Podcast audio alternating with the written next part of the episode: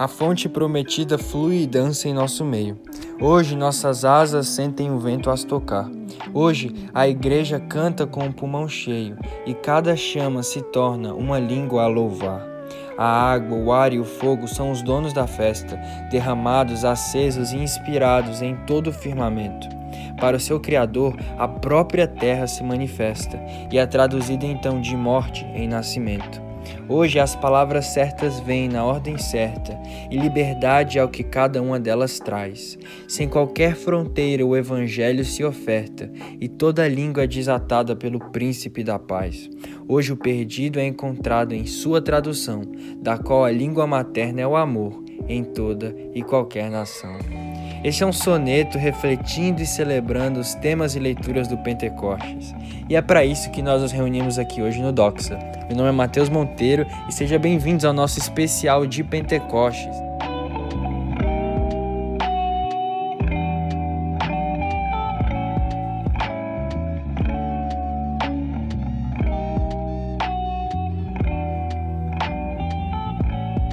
Pois é, pessoal, é para falar desse tema tão importante eu trouxe aqui convidados muito especiais. Mas antes da gente cair na nossa parte de apresentação e na nossa conversa mesmo, eu queria lembrar e agradecer o pessoal da Radiant Lo-Fi. Eles têm providenciado aí a música que a gente está usando na nossa introdução então, se você gosta de um lo-fi é, para estudar, para trabalhar, eu conheço até gente que escuta lo-fi para dormir. Então, se você gosta desse tipo de música, dá uma conferida no trabalho dos caras, tá ficando bem legal. Eu vou deixar o link do Spotify deles na descrição, mas eu acho que eles estão em todas as, as plataformas também. E pedir para você, se você gosta do Docs aqui, só para você compartilhar esse conteúdo, se tem te abençoado, mandar pro seu pastor, pro seu professor de escola dominical, ou para alguém que você acha que esse episódio vai abençoar. A gente tem feito tudo isso aqui com muita excelência e providenciado todo esse conteúdo de maneira gratuita. E agora que a gente está com as artes bem legais, fica bem bonito de postar lá no Story. Então, se você quiser dar uma ajudadinha pra gente, a gente fica grato. Então, eu gostaria de apresentar aqui os nossos convidados de hoje. Um você já conhece, vamos começar por ele: Daniel Vieira, do Lecionário. Daniel, já esteve aqui presente algumas vezes, sempre bom te receber aqui de novo. Então dá o seu alô aí pro pessoal. Oi, Matheus. Oi, Gutierrez. Alô, pessoal que está ouvindo esse podcast. É uma alegria poder falar com vocês novamente sobre um tema muito bacana e convergente para a gente trocar bastante ideias aqui com você. E também com o queridíssimo ilustre, primeira vez dele aqui, Gutierrez Siqueira. Se você está na internet e não conhece o Gutierrez, eu não sei o que você está fazendo, não sei o que você está vendo por aí. O cara está em todo lugar, Gutierrez, se alguém não te conhece, por favor, se apresenta aí. Eu queria que você realmente tomasse esses primeiros minutos para falar um pouquinho do seu ministério, tanto na sua igreja local, quanto na internet, quanto nos livros que você tem publicado, e falar um pouquinho do seu trabalho para alguém que talvez, acho difícil, né, não te conheça. Obrigado, Matheus. Obrigado aí pelo convite. Prazer estar também aqui com o Daniel. Bom, eu sou da Assembleia de Deus, Ministério do Belém, é, no setor de Pinheiros, em São Paulo, capital. Eu trabalho no Ministério de Ensino da igreja, então estou ligado ali à escola dominical e de vez em quando estou pregando também na, na, minha comunidade, né? É, eu sou autor de quatro livros, dois pela CPAD, os dois primeiros, Revestidos de Poder, uma introdução à teologia pentecostal, O Espírito e a Palavra, que é um livro sobre hermenêutica pentecostal, e também o livro Autoridade Bíblica e Experiência no Espírito, esse em coautoria com Kenneth Terra, pela Thomas Nelson Brasil, e o mais recente é Reino Dividido, pela God Books, onde eu comento sobre sectarismo, um livro, meu primeiro livro fora da temática pentecostal. E tinha um blog no Alimento Mais, por muitos anos, em teologia pentecostal, militando né, nessa, nessa área, embora também não é o meu único interesse, eu gosto também de assuntos como liturgia, eu gosto também de estudar apologética, um pouco de ciência política, vários assuntos me interessam, né? Mas eu fiquei conhecido aí na internet mais pela essa essa ligação com a teologia pentecostal. Que beleza, então. Bom demais. E para guiar nossa conversa, a gente vai ter a ajuda das categorias do livro Ancient Future Time, chama o subtítulo é Formando a Espiritualidade através do Ano Cristão, é do Robert E. Weber, e ele divide o efeito do Pentecostes em basicamente quatro movimentos. O primeiro é o entendimento, o segundo o empoderamento, o terceiro a igreja e o quarto o fim dos tempos. São categorias bem legais que a gente vai estar usando aí como panorama da nossa conversa. Mas antes e já divergindo um pouco dessa pauta, eu queria perguntar para vocês, né, se vocês acham que as igrejas em geral tem deixado de celebrar o Pentecostes. Eu queria dar um passo atrás aqui realmente para a gente entender a importância e enfatizar isso durante o episódio de se celebrar o Pentecostes para a gente ter essa experiência completa do Evangelho. É, eu não diria que tem deixado de celebrar, porque nunca celebrou. Então não é algo que que se perdeu. Na verdade, a gente não tem essa tradição em boa parte da igreja evangélica brasileira. Tem exceções, é claro igrejas, algumas igrejas históricas, como a igreja luterana, a igreja anglicana, essas sempre celebraram o calendário litúrgico. Né? Mas a gente tem que lembrar que a nossa formação evangélica no Brasil ela tem duas vertentes principais. É, do lado mais tradicional, digamos assim, do lado mais histórico, você teve uma grande influência da teologia batista do sul dos Estados Unidos, é, que é uma teologia o que a gente chama de uma teologia mais evangélica. Tem uma diferenciação nos Estados Unidos entre ser protestante e ser evangélico, né? Todo evangélico é protestante, mas nem todo protestante é evangélico. Qual é a diferença? É porque o evangélico, ele é uma pessoa normalmente mais antissacramental, ele tem uma aversão ao sacramentalismo, é, e tem um apego grande à Bíblia e também à evangelização. São duas marcas positivas e fortes do evangelho, enquanto ele tem esse lado negativo né, de, de rejeição à ideia de sacramento. E aí a gente teve uma influência. É, tivemos aqui no Brasil uma influência muito grande da teologia batista do Sul. Ela formou basicamente o pensamento teológico dos evangélicos no Brasil e quando você pega as vertentes pentecostais, começando pela Assembleia de Deus, é, o pentecostalismo, no, no, início do século XX, ele tem duas vertentes principais. Tem uma vertente mais batista e tem uma vertente metodista. E a que chegou no Brasil foi a vertente batista. Então, ela também reafirmou esses compromissos é, contra né, a ideia de sacramento, de, de, se criticava muito uma liturgia como liturgismo, como como algo, como um formalismo desnecessário, coisas do tipo. E aí se passou a valorizar mais a ideia de espontaneidade, que o Espírito Santo vai operar na hora e coisas do tipo.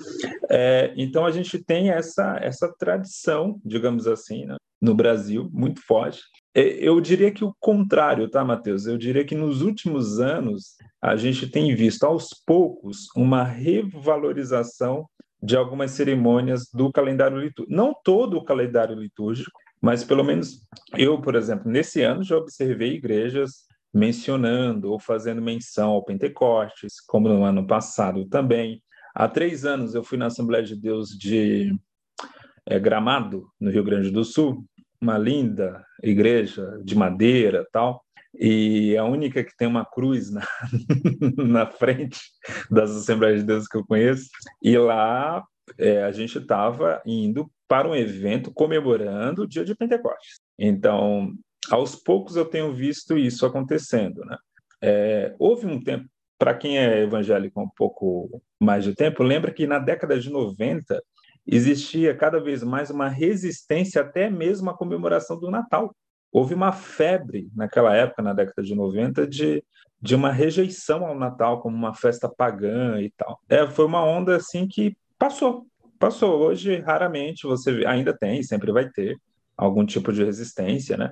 Mas raramente a gente vê hoje em dia, é, seja de igrejas históricas, de igrejas pentecostais ou até mesmo neopentecostais. Então é curioso que é, eu não tenho essa impressão que a gente está deixando de comemorar, porque se eu falasse isso, até parece que um dia isso foi forte, né? E nunca foi. Mas aos poucos a gente está revertendo. É, fico feliz com isso. Eu espero que nos próximos anos a gente veja cada vez mais as igrejas celebrando Natal, Páscoa, Pentecostes, Ascensão de Cristo e várias outras datas importantes do calendário litúrgico. E eu acredito que até uma, uma grande influência disso é o próprio trabalho do Daniel, né? O lecionário tem feito diferença. É uma sementinha aí que a gente está conseguindo plantar através da internet, né? De pelo menos fazer as pessoas se esforçar um pouco, né? Se quiserem refutar, tem que ir lá construir um argumento e tem algumas pessoas que acabam que mudam de ideia. É, você apresentou a sua perspectiva aí, Gutierrez, de que nunca se comemorou Pentecostes, né? Eu, como estava dizendo para vocês, venho da Igreja Metodista, e a Igreja Metodista tem várias, vários grupos, né? Uma igreja plural, e nos documentos oficiais da igreja sempre tem lá, né, a, a, comemoração do Pentecostes, mas em muitas comunidades isso não foi uma coisa que foi reavivada nas últimas gerações e que foi ensinado e foi feito com muita consciência, né? Mas você estava mencionando, a gente nas nossas últimas décadas aqui, a gente viveu e testemunhou muitos movimentos, né? Renovação teológica, diálogo teológico, muito livro, muita literatura, e houve, digamos assim, muito debate sobre teologia mas muito pouco sobre liturgia. Assim, eu falo não aquele debate superficial sobre estilo de culto, não, não é isso. É sobre o espírito mesmo, a substância da liturgia, né? E muita coisa aconteceu, mas nesse ano, por exemplo, aqui no Instagram das edições Vida Nova, nós temos aqui, no dia 23 de maio, Hoje é dia de Pentecostes. Aí tem uma foto do Kevin Van Hooser, uma citação do livro Autoridade Bíblica Pós-Reforma. É bem sabido que Pentecostes é o oposto de Babel. As pessoas que construíram a Torre de Babel queriam estabelecer de forma independente um nome e uma, unidade. No Pentecostes, Deus constrói seu plano unindo as pessoas em Cristo. A unidade é algo que somente Deus pode realizar. Aí está escrito, né? Hoje é dia de Pentecostes. Eu acho isso tão interessante porque é, eu questiono muito a gente comemorar a Páscoa e 50 dias depois não se fala mais de nada, né? Como se o Pentecostes fosse uma coisa que não pertence à nossa fé. Então, nossa geração tem a oportunidade de de fazer uma reflexão mais profunda sobre isso tudo. Mas eu penso que algumas tradições, algumas, é, dependendo de onde que a pessoa se encontra né, no quadro teológico, a pessoa não tem muita disposição de mexer com essa temática. Então a gente tem percebido, por exemplo, eu falo no meio reformado, por exemplo, que cresceu muito nos últimos anos no Brasil muita publicação, muito diálogo, muito podcast, né? muita comunicação. Mas, por causa do princípio regulador do culto, certas interpretações assim a respeito disso, influência puritana ou neopuritana, é, esse assunto é assim meio é, considerado difícil, então, como talvez não é prioritário, não se fala nisso. Eu penso que esse grupo é que talvez tem maior potencial de fazer essa discussão ser sadia mas é o grupo também que tem o maior potencial de isolar e não deixar esse assunto. Sim. É, tem um outro fator histórico, mais na história recente da, da Igreja Evangélica Brasileira, que é o reavivamento neopuritano. Aqui não é uma crítica ao movimento puritano em si, até porque se você pega um, um nome muito relevante da teologia puritana contemporânea, que foi o James Packer. Ele nunca teve problema com, com calendário litúrgico. Mas a Sim. turma neopuritana tem. tem. Justamente nesse princípio regulador do culto, de uma maneira muito rígida, que eles defendem, né? E algumas discussões que já estavam superadas na igreja evangélica, como se mulher pode pregar ou não, isso aí já estava superado há muito tempo, né? É, e também essa questão é, de uma liturgia, digamos assim, mais integral, também isso aos poucos vinha se desenvolvendo no, no meio evangélico, mas, é, com esse reavivamento neopuritano, a gente viu um retrocesso, um retrocesso em relação a isso, inclusive é, dessa, dessa oposição a Natal, a Páscoa, a própria ideia de que cristão não comemora a Páscoa, é uma coisa assim surreal, absurda, né? E dita por gente grande, gente famosa do movimento reformado brasileiro, que em sua maioria é neopuritana, é, infeliz, infelizmente nesse sentido, porque a tradição reformada é muito ampla e muito interessante. É, mas eu estou falando aqui, eu, eu, quero deixar claro que eu não sou reformado, mas leio bastante né, essa turma. Mas tem reformado que tem ajudado nessa discussão. E talvez quem mais ajudou nesses últimos anos tenha sido James Smith. A publicação das suas obras aqui no Brasil, onde ele mostra a importância da, da liturgia, a importância do processo litúrgico na vida, na vida como um todo, isso tem levado muita gente, inclusive do meio reformado, a repensar a, a importância da liturgia. Né? Então, é, graças a Deus que mesmo nesse meio, a gente vê aí um despertamento é, nos últimos anos. A gente está falando aí dos últimos cinco anos, não é muito tempo, né? que você vai vendo essas obras publicadas. E agora, finalmente, o Brasil também descobriu o Anti-Reich, que embora ele não tenha uma ênfase em liturgia, ele não é um autor conhecido por isso, mas ele tem uma obra importante sobre o assunto, que é sobre os Salmos, onde ele vai falar sobre liturgia. E o Ennett Wright é anglicano, então é uma tradição que, que há muito tempo tem esse lado de defesa né, da importância da liturgia. Então, é, esses autores vão despontando no Brasil e, graças a Deus, eles têm exercido uma influência muito positiva né, nessa revalorização da liturgia. Pois é, e aqui no Docs a gente fica muito feliz de poder estar tá trazendo esse tipo de discussão e promovendo esses diálogos realmente para a igreja brasileira em uma área que a gente é especialmente apaixonado e que nós sentimos que a igreja está um tanto quanto deficiente. Mas agora trazendo um pouco mais a nossa conversa para o rumo do Pentecostes em si, Gutierrez, será que você poderia dar um contexto histórico ali, é, a partir do qual o próprio Lucas está escrevendo o livro de Atos, mas também dos discípulos, né, que acabaram de ter uma série de encontros com esse Cristo ressurreto, mas ao mesmo tempo viram ele ascender aos céus? É, Lucas é o único autor, pelo menos conhecido, o único autor não judeu do Novo Testamento. Então, ele escreve a partir do ponto de vista é, greco-romano. Né? Ele tem uma formação greco-romana, mas todos os especialistas em Lucas também apontam a, a ressonância da teologia judaica nos seus escritos. Né? Ele conhecia muito de teologia judaica. E o interessante de observar o contexto do, do próprio escrito de Lucas é que ele faz inúmeros paralelos de tudo que ele escreve, tanto no Evangelho quanto em Atos, com episódios do Antigo Testamento, da Bíblia hebraica. E, inclusive, essa questão do Pentecostes em si. Inclusive, há uma discussão entre quem interpreta Atos se, de alguma forma, ele não estava fazendo ali uma reversão de Babel. Reversão em que sentido? É, tanto em Babel como em, em, Atos 2, você tem uma variedade de línguas. A, a, reversão não é na quantidade de línguas, a reversão é no sentido de que em Babel, essa pluralidade de línguas promove divisão e promove caos, enquanto que em Atos ela promove unidade, ela promove uma, um direcionamento da igreja.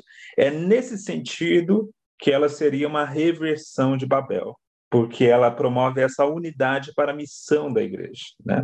Enquanto que em Babel essa pluralidade acaba travando qualquer tipo de plano unificado que eles eh, que eles tivessem, né? Então nesse sentido é interessante observar esse paralelo.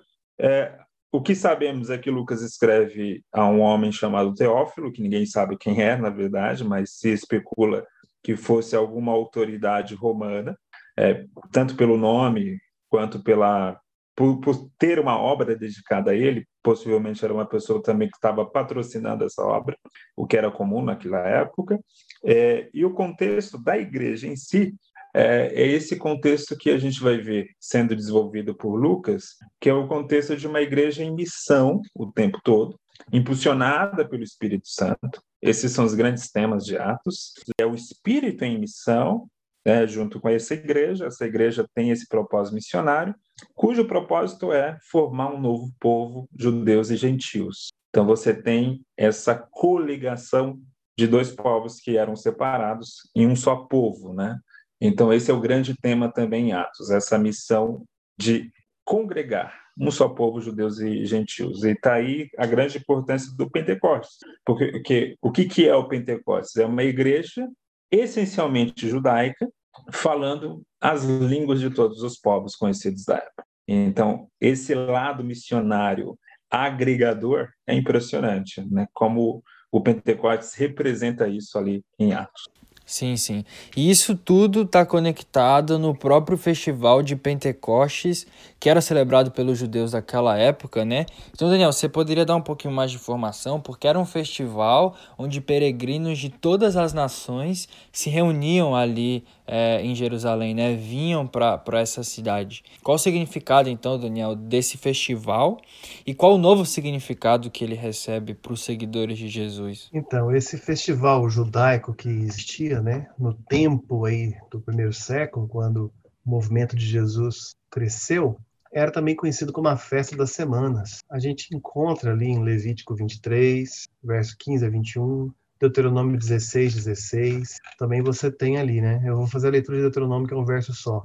Três vezes por ano, todos os seus homens se apresentarão ao Senhor, o seu Deus, no local que ele escolher, por ocasião da festa dos pães sem fermento, da festa das semanas e da festa das cabanas. Nenhum deles deverá apresentar-se ao Senhor de mãos vazias. Então, era uma festa muito importante, que também remetia à maneira como a lei tinha sido dada, a lei que ali era a personificação da presença de Deus no meio do povo, né? Ele tinha ali o verbo, né, na forma da Torá, e o povo celebrava, né, como que a lei deu início à nação de Israel com essa festa. E exatamente é, por ocasião dessa festa em Jerusalém foi quando aconteceu, né, o derramamento do Espírito Santo que Jesus tinha instruído seus apóstolos aconteceria sobre eles reunidos ali em Jerusalém. Então, o Pentecostes simboliza né, esse novo começo, a liberação do Espírito Santo no mundo, a capacitação da igreja para alcançar o mundo com o Evangelho, como o Gutierrez estava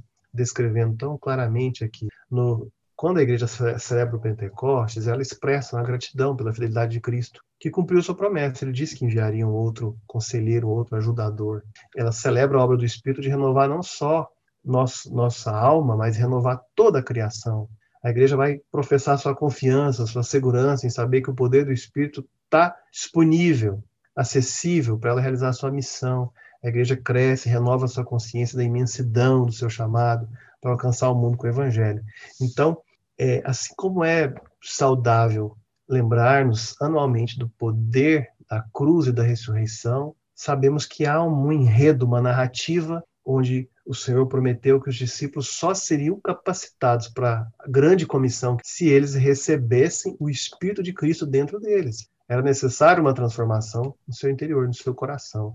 A, ressurreição prometida para todos os seus, os que lhe pertencem, né, os seus discípulos, ela começa, assim, na nossa regeneração, mas ela continua nessa capacitação, né, na morada que o Espírito Santo, o Espírito de Cristo faz no coração das pessoas. Então, o coração humano é o primeiro a ser ressuscitado e a ser capacitado, fortalecido. Né? Nós sabemos que nossos corpos e o cosmos todos serão renovados um dia também, mas a revolução de Jesus começa no coração. Legal, bom demais. Agora que a gente tem todo esse panorama histórico e também entendemos aí a, a tradição por trás é, dessa data especial, eu queria ler o texto, né? O texto de Atos 2, a gente está falando aí de Pentecostes para lá, Pentecostes para cá, descida do Espírito Santo. Mas vamos ler aqui então o texto, o que Lucas descreve acontecendo ali em Atos 2. É, ele vai descrever bem assim: Chegando o dia de Pentecostes, estavam todos reunidos num só lugar. De repente veio do céu um som como de um vento muito forte e encheu toda a casa na qual estavam assentados. E viram o que pareciam línguas de fogo que se separaram e pousaram sobre cada um deles. Todos ficaram cheios do Espírito Santo e começaram a falar noutras línguas, conforme o Espírito os capacitava. Havia em Jerusalém judeus devotos a Deus vindo de todas as nações do mundo. Ouvindo-se o som, ajuntou-se uma multidão que ficou perplexa pois cada um os ouvia falar em sua própria língua. Atônitos e maravilhados, eles perguntavam: Acaso não são galileus todos estes homens que estão falando? Então, como os ouvimos cada um de nós em nossa própria língua materna? Partos, médios e elamitas, habitantes da Mesopotâmia, Judéia e Capadócia, do ponto e da província da Ásia, Frígia e Panfilha, Egito e das partes da Líbia próxima a Cirene, visitantes vindo de Roma, tanto judeus como convertidos ao judaísmo, cretenses e árabes. Nós os ouvimos declarar maravilhas de Deus em nossa própria língua. Atônitos e perplexos, todos perguntavam uns aos outros: que significa isso? É, é um texto realmente é, muito lindo, né? E, Gutierrez, eu queria retomar um ponto que você abordou anteriormente, que é o fato de Lucas estar tá ecoando muitas partes da Bíblia hebraica. Lucas tem realmente um conhecimento ali é, da história do povo judeu muito grande e esse fato de parecer que ele está realmente ecoando certas histórias. Então, aqui direto, olhando Atos 2, a gente já vê uma conexão direta, por exemplo, com Moisés recebendo a lei ali, a experiência realmente no Monte Sinai. Outro fator bem importante, que é bem abordado pela teologia bíblica, é a relação do Pentecostes e o templo, propriamente dito, né? Porque se no Antigo Testamento você tem ali aquela presença gloriosa de Deus habitando no templo, e aqui no Docs a gente tem episódios falando sobre Jesus sendo esse templo ambulante, onde céu e terra se encontram e a presença de Deus habitando nele, parece que Pentecostes está fazendo algo parecido com a igreja. Então, de alguma maneira, a igreja se torna esse recipiente do Espírito de Deus, dessa presença de Deus, que antes estava restrita ao templo, depois a Jesus, mas parece que agora isso está disponível aos próprios seguidores de Jesus. É nesse sentido que a gente pode interpretar essa experiência, por exemplo?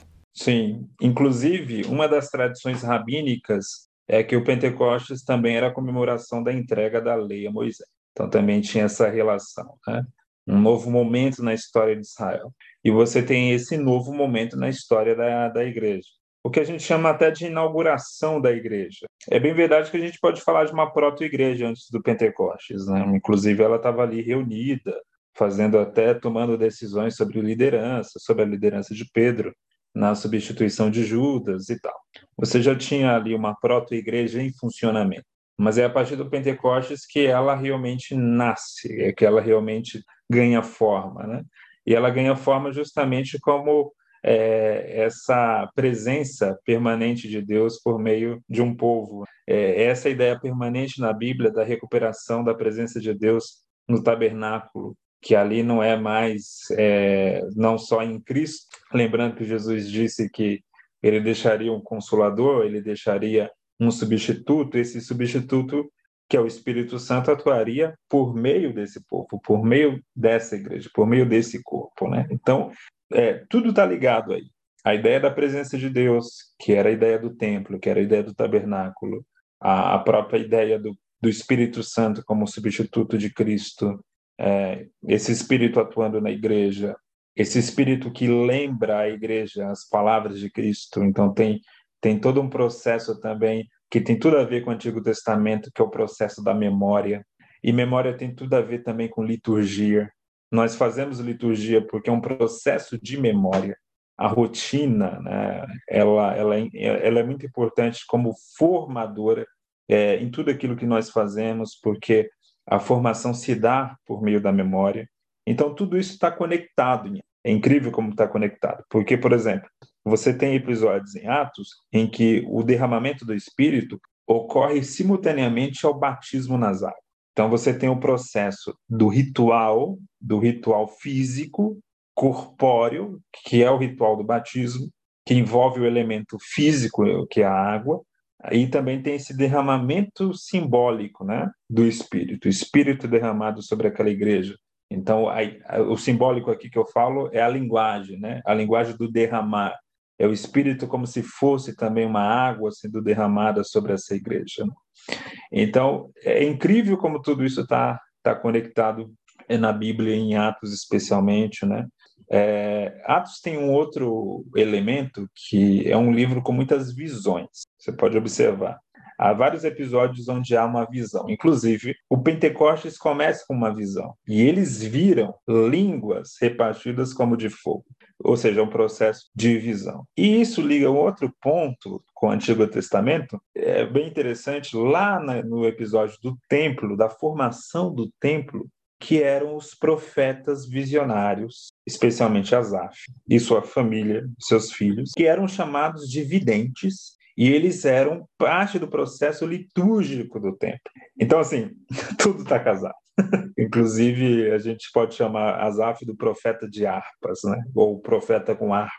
É, diz o texto de Crônicas que ele profetizava e louvava. Né? Então, tem essa relação entre esse episódio de ser profeta, proclamador, é aquele que fala em nome de Deus, ao mesmo tempo que exerce a função de dirigente de um culto. Né? Então é muito interessante esses casamentos que há e que você vê essa repetição na igreja primitiva. É, chama atenção para que a gente tem hoje condições de fazer uma leitura de comentários e um nível de discussão que vai muito além é, de uma leitura superficial de Atos 2, né? Da nossa nosso senso comum, as pessoas se entusiasmam muito com essa descrição de que havia línguas de fogo pousando sobre a cabeça das pessoas, né?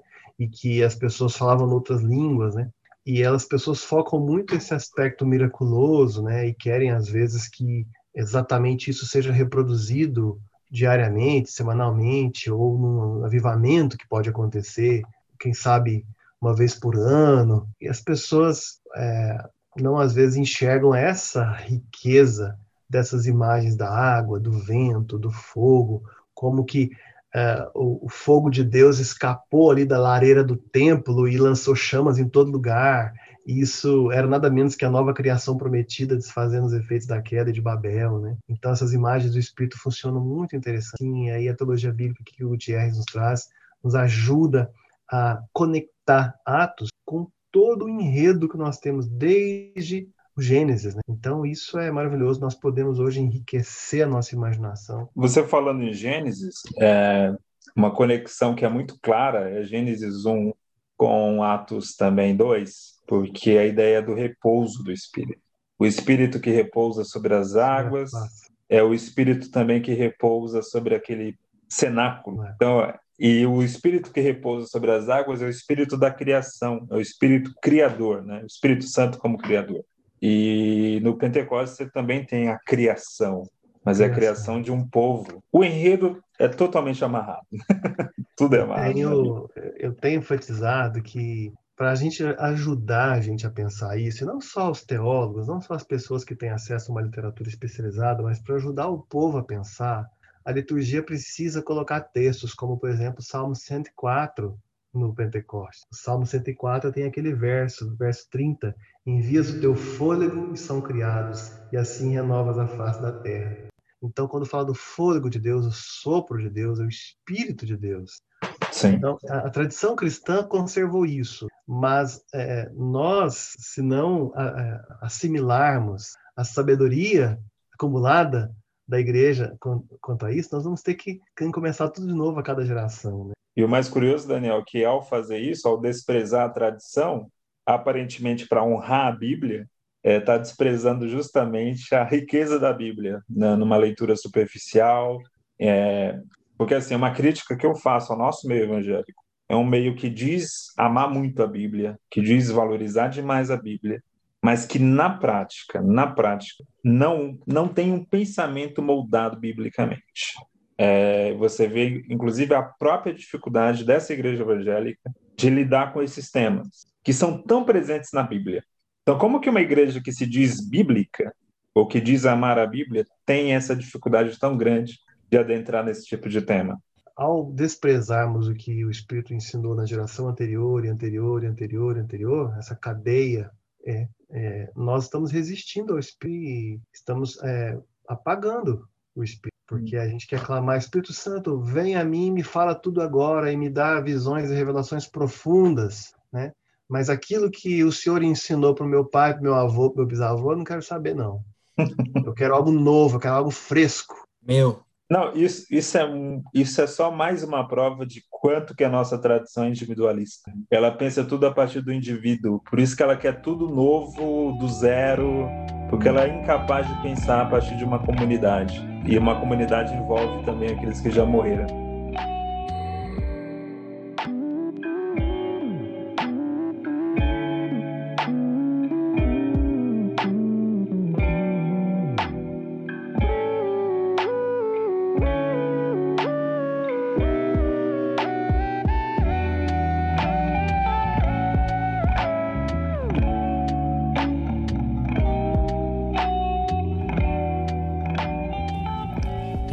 Tudo tem muito a ver com o primeiro ponto que o Weber traz no livro dele, é, o fator do Pentecostes, que é a questão do entendimento. O Pentecostes vai gerar o início de um entendimento da igreja, né? É engraçado que no final do discurso de Pedro, né, onde Lucas mostra Jesus realmente como o cumprimento do Antigo Testamento e como que a revelação do evangelho se desenvolve ao longo da história, no final dessa pregação as pessoas se fazem a pergunta, né, o que faremos agora? E esse é meio que o questionamento que os discípulos já estão desde ali depois da ascensão, como a gente vive tentando é, enxergar a realidade a partir do que aconteceu ali é, em Jesus. E a vinda do Espírito Santo, como realmente esse que iria ensinar todas as coisas, é o marco inicial desse processo da igreja entender mais e começar a, a desenvolver realmente uma fé mais robusta. E nesse aspecto, igual a gente estava comentando anteriormente, negar o que os nossos pais, é, os nossos antepassados escreveram, produzidos e, e, o que foi revelado a eles, né, é negar o próprio dom do Espírito Santo e a própria presença do Espírito Santo atuando na igreja ao longo do tempo, né? É, você levanta um ponto bem curioso aí, porque você vê que antes do episódio do Pentecostes, é, você tem um grupo de discípulos um tanto perdidos sobre qual vai ser o direcionamento da igreja. Né? Então, eles chegam a questionar Jesus é, é sobre o tempo da restauração de Israel. É, e Jesus é claro ao falar que não cabia a eles saber o tempo e as estações, não cabia a eles especular sobre essa restauração futura. A, a função deles era esperar, esperar a capacitação e derramamento do Espírito. E aí, quando esse derramamento do Espírito vem, é, uma consequência direta disso é que essa igreja passa a ter uma direção.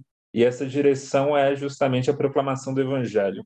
Uma proclamação que fica primeiramente restrita a Jerusalém, mas que logo, devido à perseguição e também devido ao impulso do Espírito, começa a se espalhar por todo o mundo conhecido na época. É bom a gente lembrar isso. A primeira geração da igreja, ela conseguiu a façanha de evangelizar o mundo inteiro conhecido da época, ou seja, o norte da África, o Oriente Médio e Europa. Né? Então foi uma façanha, uma façanha incrível para uma geração. E, e quando Jesus falava a respeito do Espírito como aquele que ia ensinar, algo que é reforçado também por João na sua epístola, né?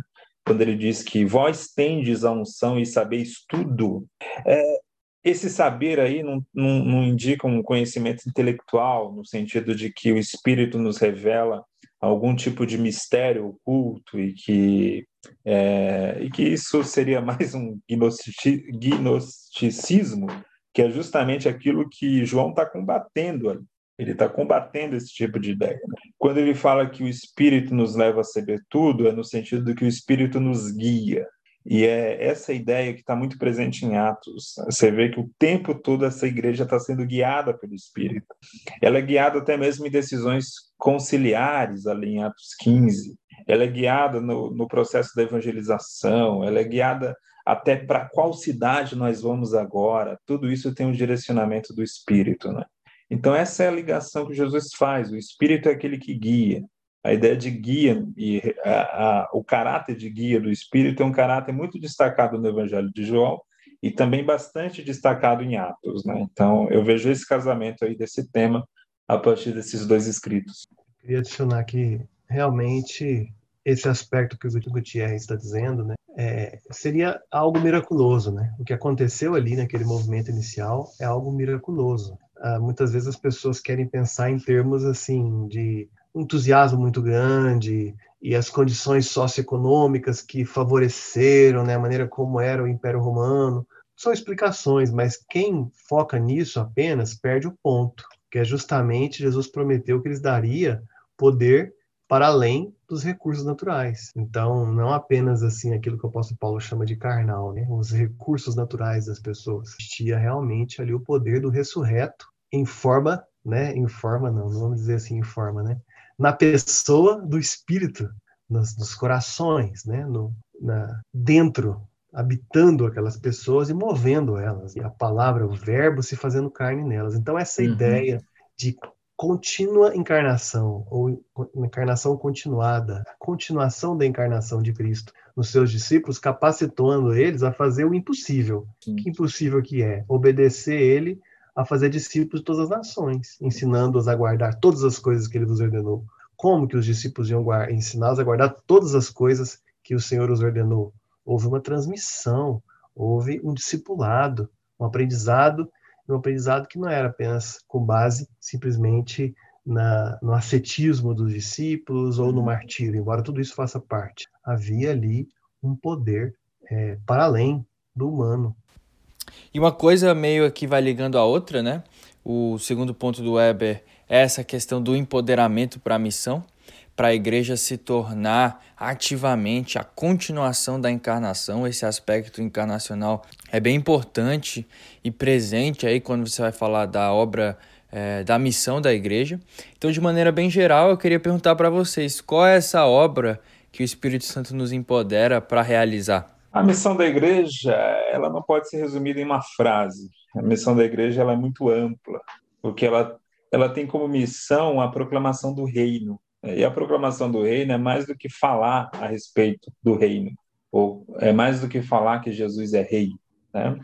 É, envolve todo um processo de encarnacional, digamos assim. É, é de fato representar a Cristo é, em tudo, em, em todo o seu modo de viver, de pensar, de trabalhar. Então, é claro que isso também envolve uma proclamação. Até porque é interessante observar que o Espírito, quando enche as pessoas em Atos e também no Antigo Testamento, normalmente envolve um processo de fala, ou a profecia, ou falar em línguas, sinais de fala. Então, é claro que a proclamação tem o seu papel muito grande nesse processo de missões. Né? O proclamar é importante. O proclamar produz fé. A fé vem pelo ouvir, né? e ouvir a palavra. Isso aí eu não estou desprezando, obviamente que não. Teria que jogar o Novo Testamento fora se eu desprezasse. Mas é, isso é o pontapé inicial da missão. A missão é muito mais do que isso, porque quando Jesus fala, né, a respeito do reino, que ele veio para implantar o reino, e Paulo vai, vai dar uma definição muito simples do reino quando ele vai dizer, olha, o reino de Deus não é comida, o reino de Deus não é bebida, mas é justiça, paz e alegria no Espírito Santo. É interessante demais a gente pensar nessas três palavras, né? Justiça. Justiça aí não é justificação pela fé, porque o protestante tem essa mania. Toda vez que ele vê a palavra justiça na Bíblia, ele acha que é justificação pela fé. Não. Tem que pôr nas categorias que ele já tem mais habilidade, né? É. raciocinar. Mas aí está desrespeitando o texto, né? Está fazendo exegese. Justiça aí é o conceito mesmo de implementar o que é justo. Né? É, é, uma, é uma pregação que era muito comum aos profetas do Antigo Testamento. Né? Então, é esse conceito de justiça. E é um conceito que tem tudo a ver com relações. Porque quando eu estabeleço a justiça, eu estabeleço uma restauração de boas relações. E que tem tudo a ver com o segundo aspecto que Paulo levanta, né? que é a paz. A paz também tem tudo a ver com relações humanas. E aí, por último, ele vai falar da alegria do Espírito Santo, que muitas vezes a gente pode inter interpretar como algo ah, meramente individual, individualista, como uma sensação interior, como uma alegria é, de êxtase que, que vem do Espírito, mas não, é muito mais do que isso. Né? A alegria que vem do Espírito é essa alegria que nos leva a pensar a própria ideia do fruto do Espírito. E o fruto do Espírito tem tudo a ver com relações, porque ali fala do amor, fala da paciência, fala da, é, da, da, da, própria alegria, fala da bondade, fala da, da benignidade, fala da fidelidade, da mansidão. Tudo isso tem a ver com relações humanas.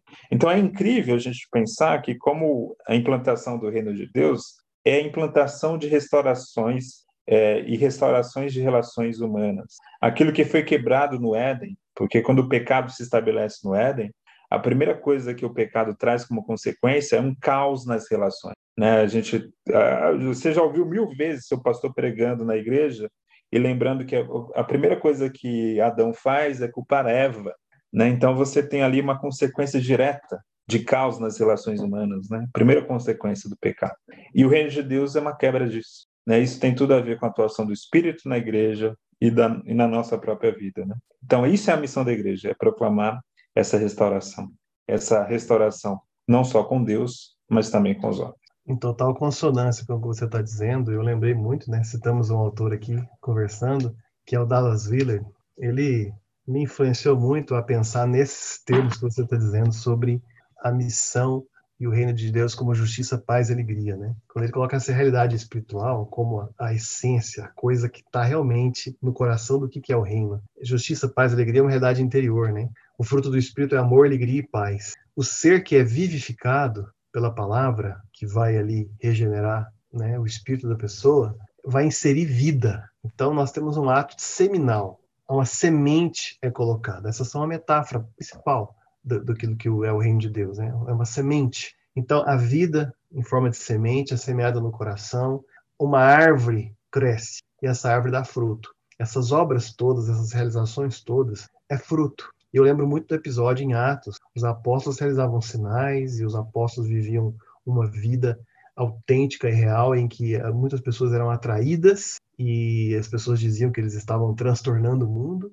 Mas Simão, o mago, olhou aquilo e quis fazer bonito igual e pediu para comprar. Quer dizer, o, o, Simão não focou na realidade, ele não viu o reino, ele não entrou no reino nessa ocasião.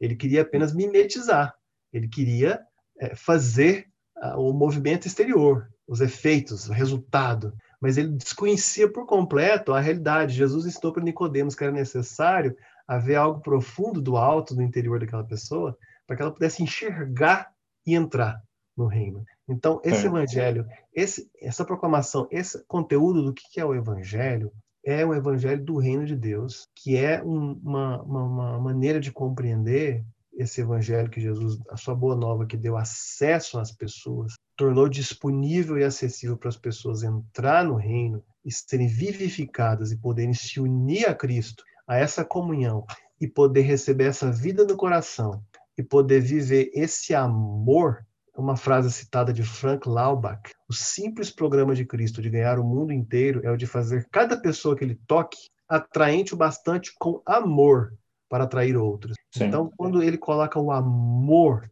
a vida, o reino dentro dos corações, as pessoas começam a entrar no mundo do discipulado e quererem é, se tornarem como Cristo é. Não apenas fazerem o que serem quem Cristo é. E isso não dá para mimetizar como Simão fez. É necessário realmente é, uma, uma fé, uma confiança, uma imersão na graça verdadeira. Eu lembrei aqui do texto de Atos 2, né? Atos 2 sobre o Pentecostes, mas o finalzinho de Atos 2, é, Lucas fala sobre a essência da igreja.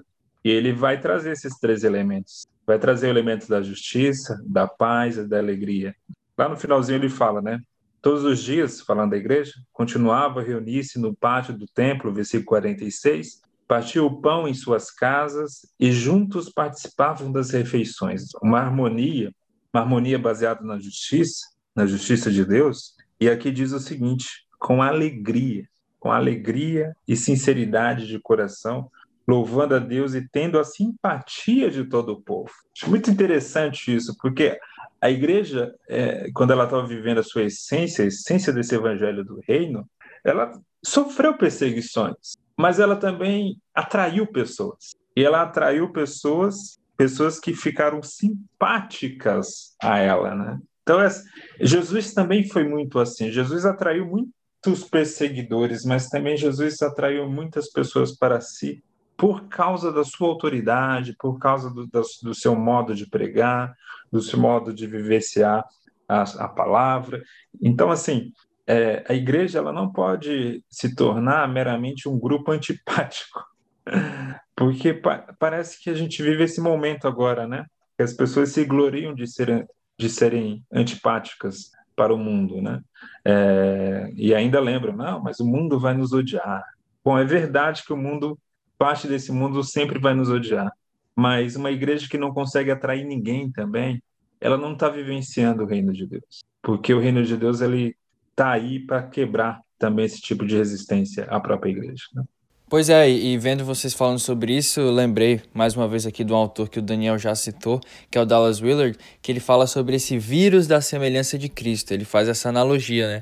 Que a semelhança de Cristo é como um vírus que vai se espalhando pela comunidade, vai crescendo nas pessoas, e de repente elas se tornam atraentes e as pessoas desejam é, o que elas estão carregando e se, sendo transformadas à imagem.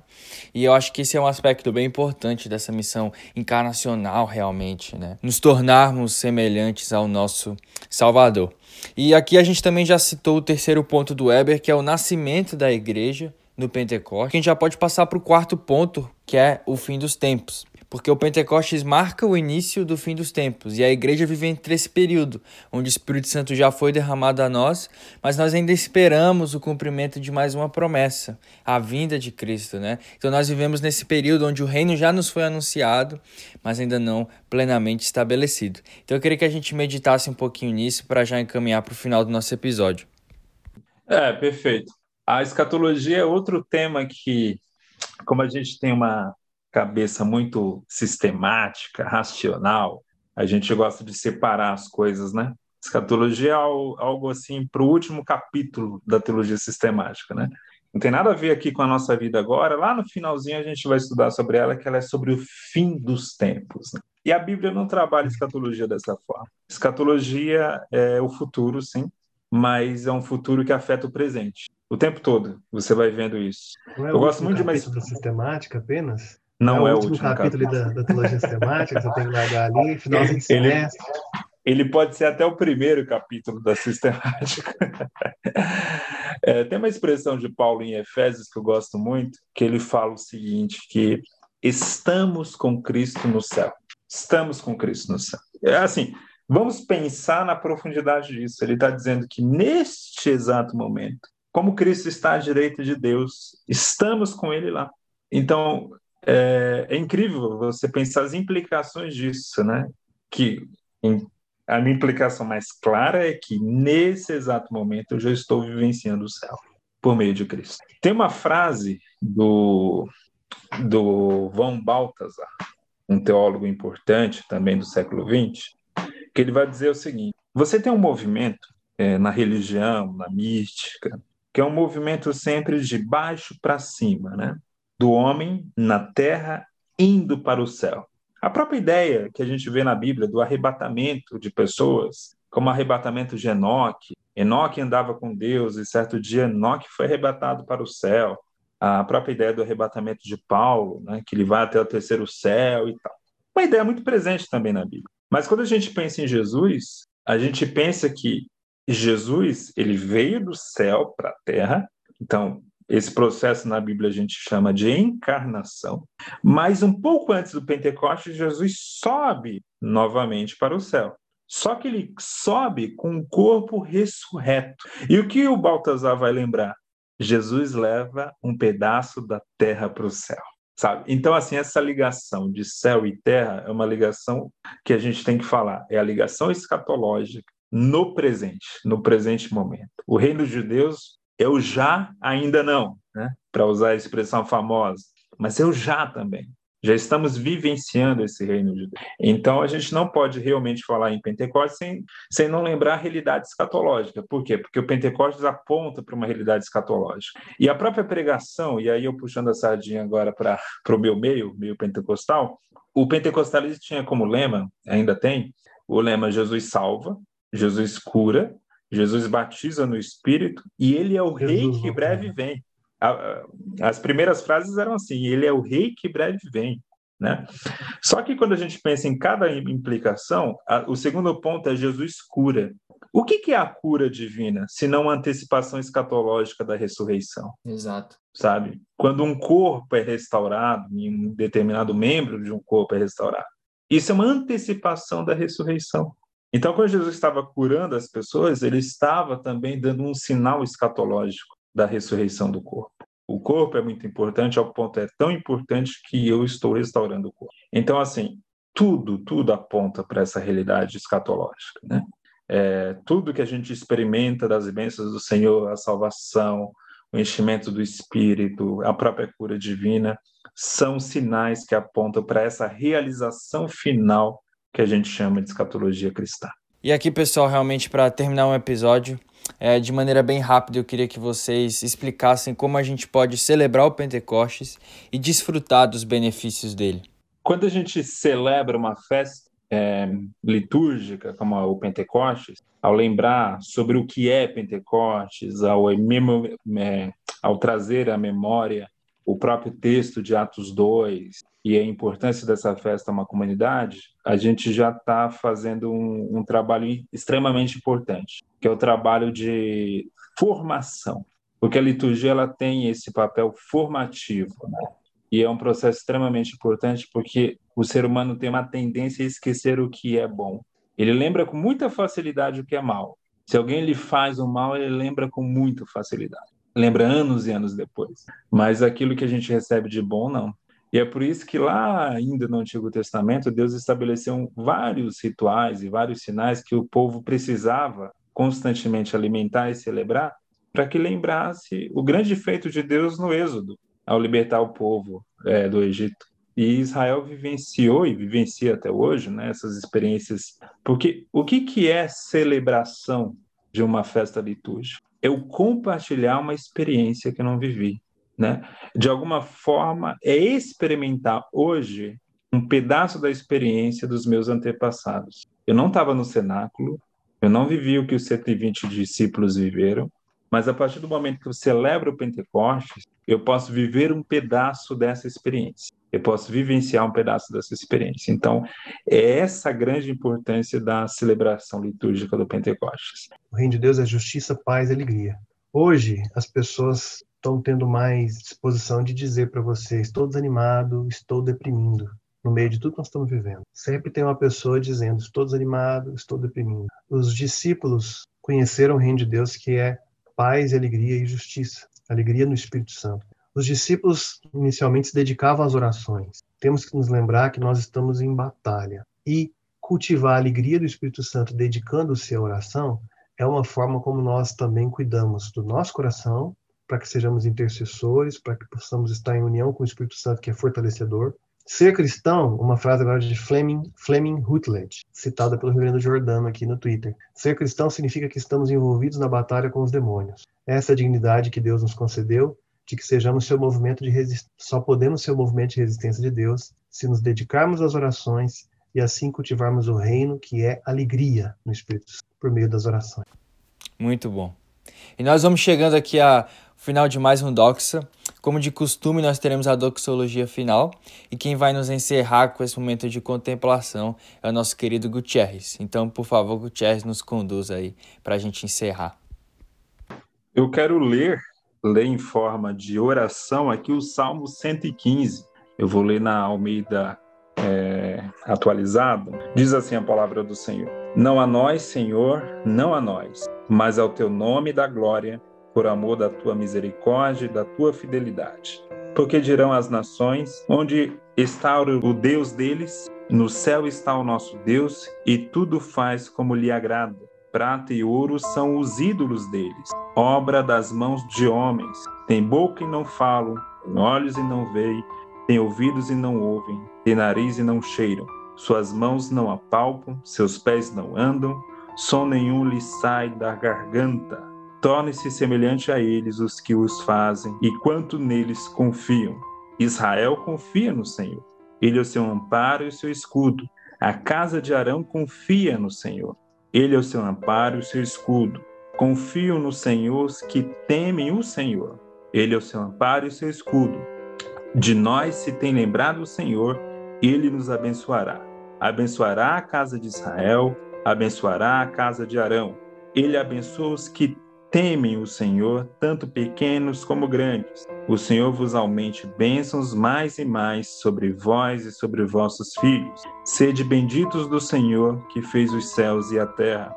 Os céus são os céus do Senhor, mas a terra deu a ele, aos filhos dos homens. Os mortos não louvam o Senhor, nem os que descem a região do silêncio. Nós, porém, bendiremos o Senhor desde agora e para sempre. Aleluia. Aleluia. Aleluia.